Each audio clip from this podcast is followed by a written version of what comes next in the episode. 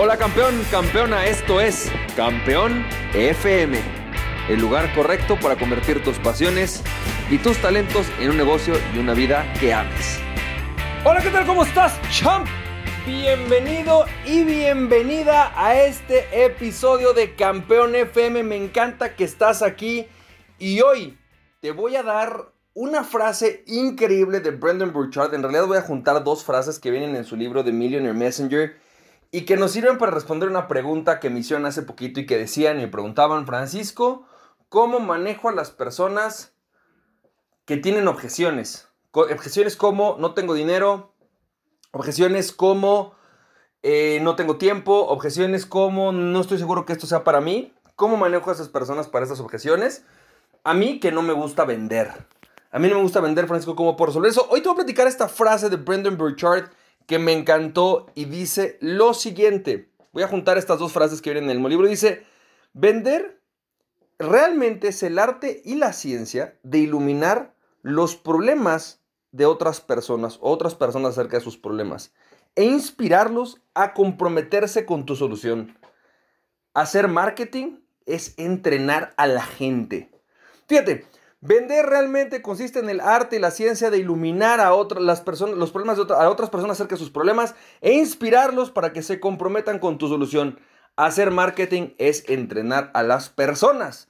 Una frase buenísima de Brendan Burchard y que espero que hoy te inspire un poco a hacer una nueva forma de vender y de promover lo que haces y de trabajar la forma en la que vives. Fíjate, déjame te platico un poco. He recibido pues constantemente este tipo de preguntas de Francisco, ¿Cómo le hago para manejar la objeción de alguien? ¿Cómo le hago para esta persona lo que te decía, ¿no? Que a mí no me gusta vender, pero pues realmente tengo muchas, o sea, tengo mi negocio y mucha gente que me pone objeciones como no tengo dinero, no tengo tiempo. ¿Qué demonios hago con eso? bueno, déjame platicarte un poco eh, esta nueva filosofía de las ventas y cómo es que realmente yo hago esto, porque yo siempre le digo a las personas que yo no tengo manejos de objeciones, yo solamente tengo un manejo de objeción y mi manejo de objeción consiste en decir, confías en mí o no confías en mí. Pero para poder llegar a eso tenemos que entender toda la filosofía que está detrás y que a mí me costó mucho trabajo entender, quizás años, poder adoptar y entender cómo funciona. El primer punto que tenemos que entender es que cuando se trata de otro tipo de cosas, quizás a lo mejor de vender coches o algo que quizás, pues no sé, no es tanto una idea, eh, pero tendría que pensar en alguna muy específica.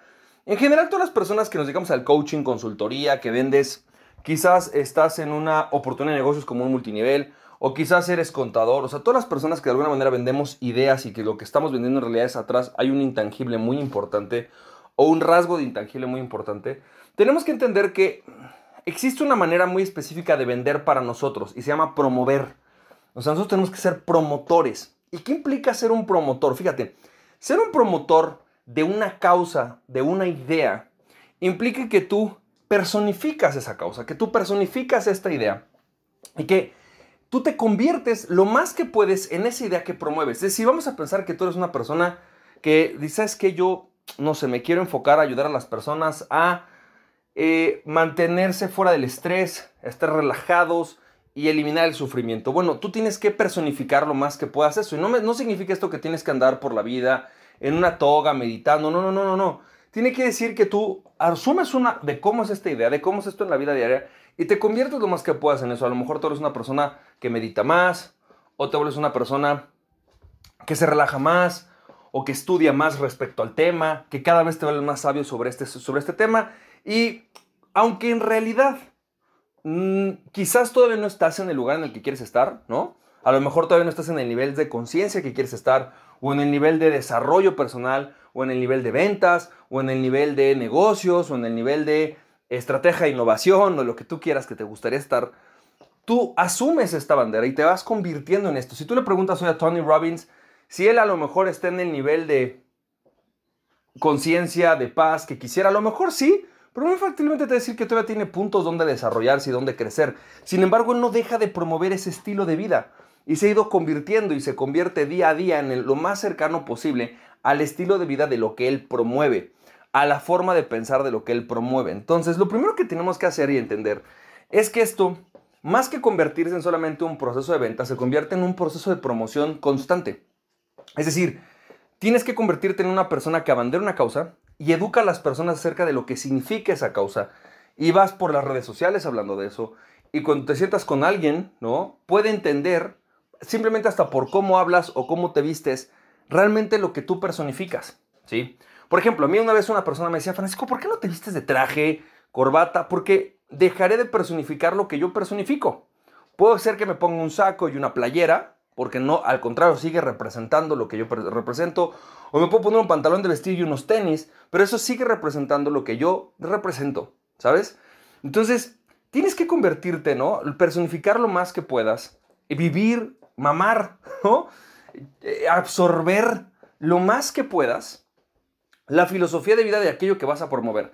O sea, si verdaderamente tú te vas a convertir, por ejemplo, en alguien que tiene una certificación o tienes una certificadora, entonces requieres más que hablar de coaching, tienes que convertirte en una personificación del desarrollo personal, de lo que es el desarrollo humano y de lo que significa formar una carrera y formar personas para que se conviertan en desarrolladores humanos, ¿sí?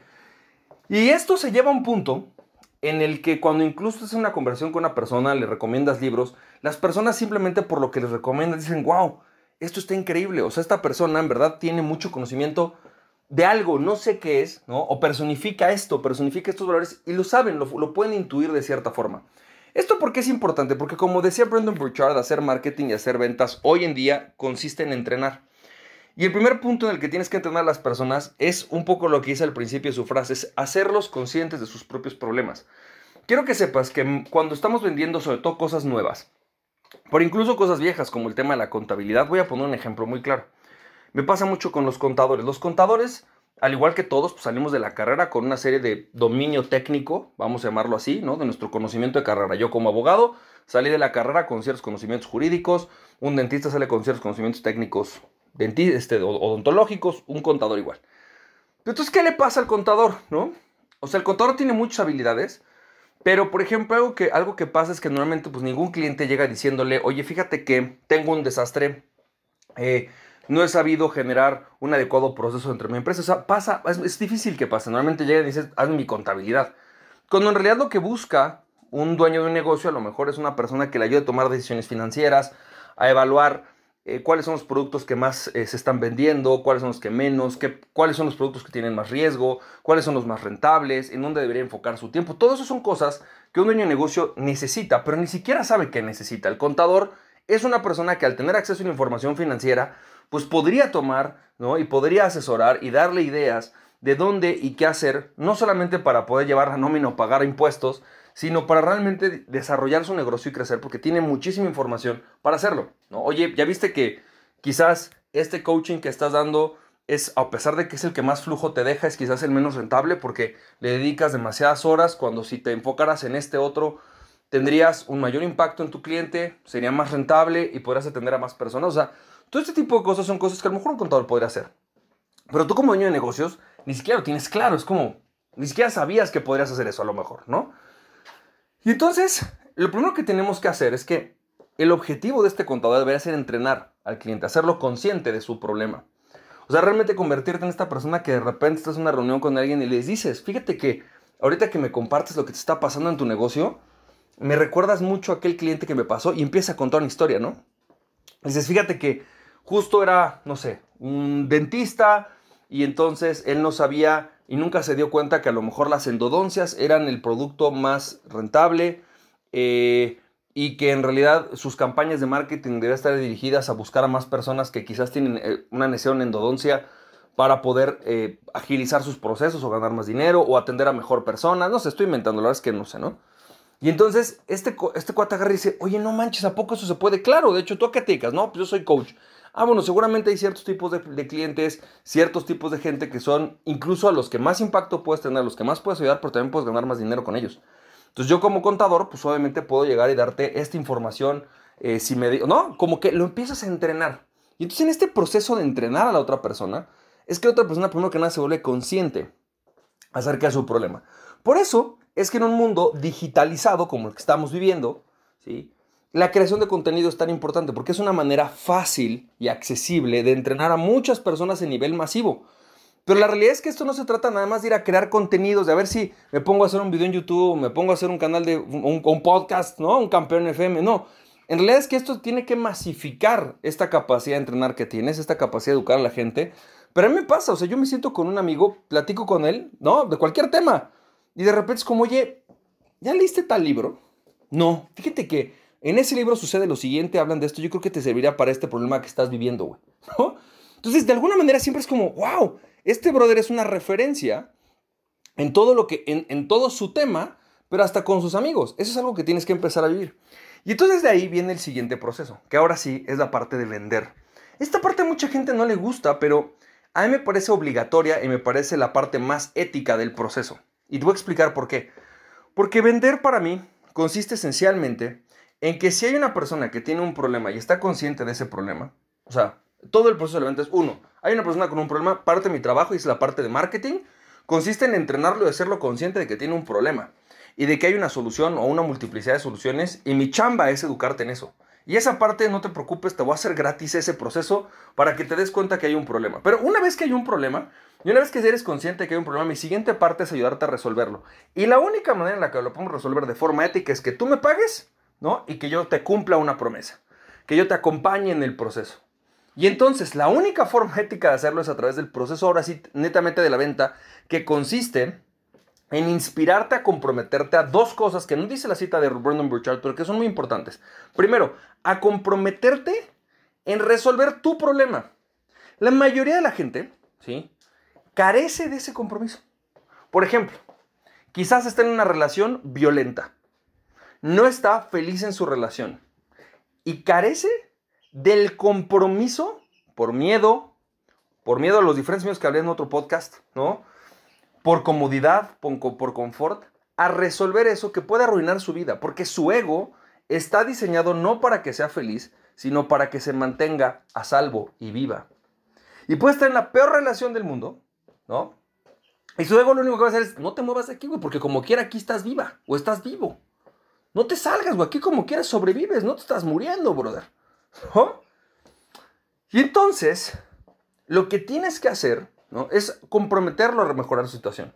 Y ese es un proceso importantísimo de la venta. O sea, el primer punto es en esto que te comprometas a resolverlo. Y número dos, que te comprometas a resolverlo conmigo. Yo me voy a comprometer contigo y tú comprométete conmigo. Eso es en lo que consiste la venta, en lograr un compromiso de ambas partes a resolver una cosa.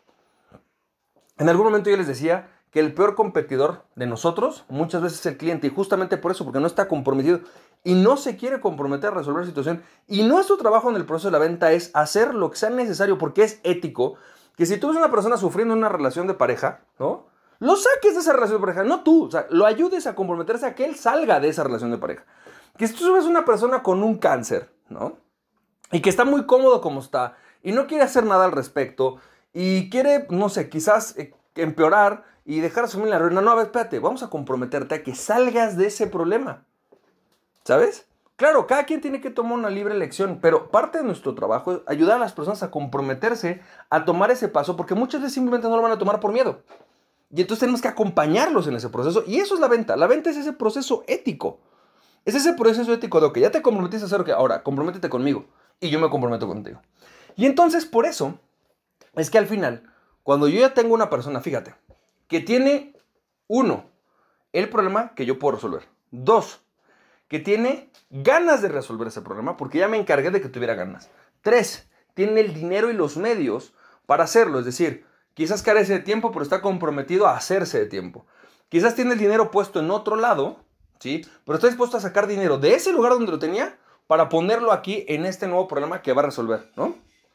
Entonces, teniendo eso, teniendo a la persona con el problema correcto, con los recursos correctos, con el compromiso correcto, entonces lo único que tengo que decirle cuando la persona me dice, no sé si hacerlo o no es, ¿confías o no confías en mí, güey? Nada más. ¿Confías o no confías en mí?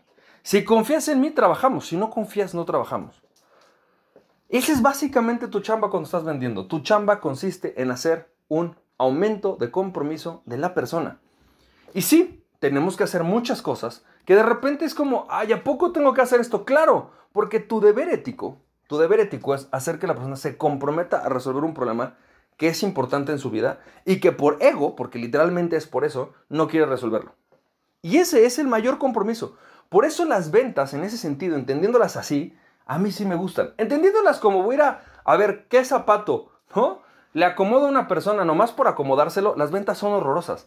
Pero cuando lo ves como un compromiso mutuo a resolver un problema, inspirar a personas a comprometerse a resolver un problema y a que se lo resuelvan contigo, me parece que es un proceso súper padre, súper ético y extremadamente servicial. Y claro, a cambio de qué? De ser recompensado por ayudar a las personas en eso. Y la recompensa no solamente es económica, sino la recompensa viene a veces con reconocimiento, agradecimiento, apoyo, eh, alianzas futuras, recomendaciones. O sea, hay muchas recompensas de esto y una de ellas, por supuesto, es la monetaria.